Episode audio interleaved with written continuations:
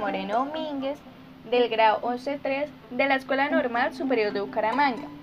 Y el día de hoy les traigo la fábula Los animales con peste.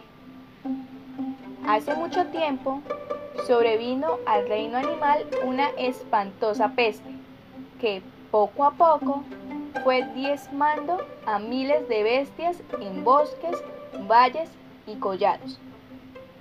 En vista de esta alarmante situación, el león, en extremo preocupado, preguntó a un mono de barbas blancas la causa de la terrible calamidad. Esta peste es un castigo del cielo, opinó el simio. Y creo que el único remedio para aplacar la cólera celestial es sacrificar a uno de nosotros. ¿Y cuál opinas tú que debe ser el animal sacrificado? inquirió el lobo. El más cargado de crímenes y fechorías, dictaminó el mono. Que cada cual confiese sus faltas y muera el mayor pecador. El león cerró los ojos, se concentró y tras corta pausa dijo a sus súbditos allí congregados. Por lo visto, amigos míos, está fuera de duda que quien debe sacrificarse soy yo. Cometí grandes crímenes, maté a centenares de venados, devoré innumerables vacas, terneros, ovejas y aún pastores.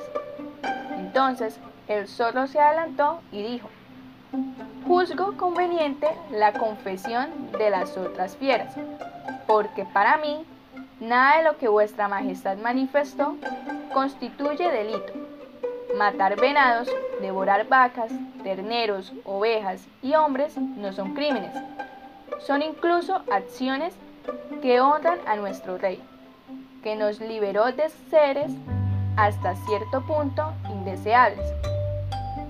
Cerrada ovación, sellaron las últimas palabras del adulón y nuestro león fue declarado inocente. Luego se presentó el tigre y se acusó de abominables crímenes, pero el zorro probó a sí mismo que el felino era un angelito de bondad.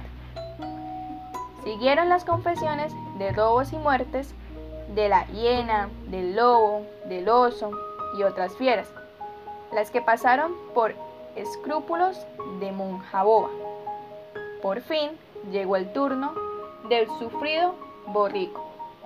El orejudo, arrepentido y en extremo confuso, dijo, la conciencia me reprocha de haber comido algunas espigas de trigo en los campos del señor cura.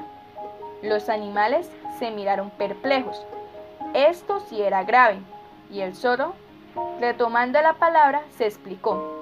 He aquí, amigos, un gran criminal. Tan terrible es lo que ha hecho que está de más escuchar otras confesiones. La víctima a sacrificarse es este jumento ladrón, que se atrevió a comer el trigo con que se elabora el pan eucarístico. Todos estuvieron de acuerdo con la sentencia y el pobre burro fue escogido para el sacrificio.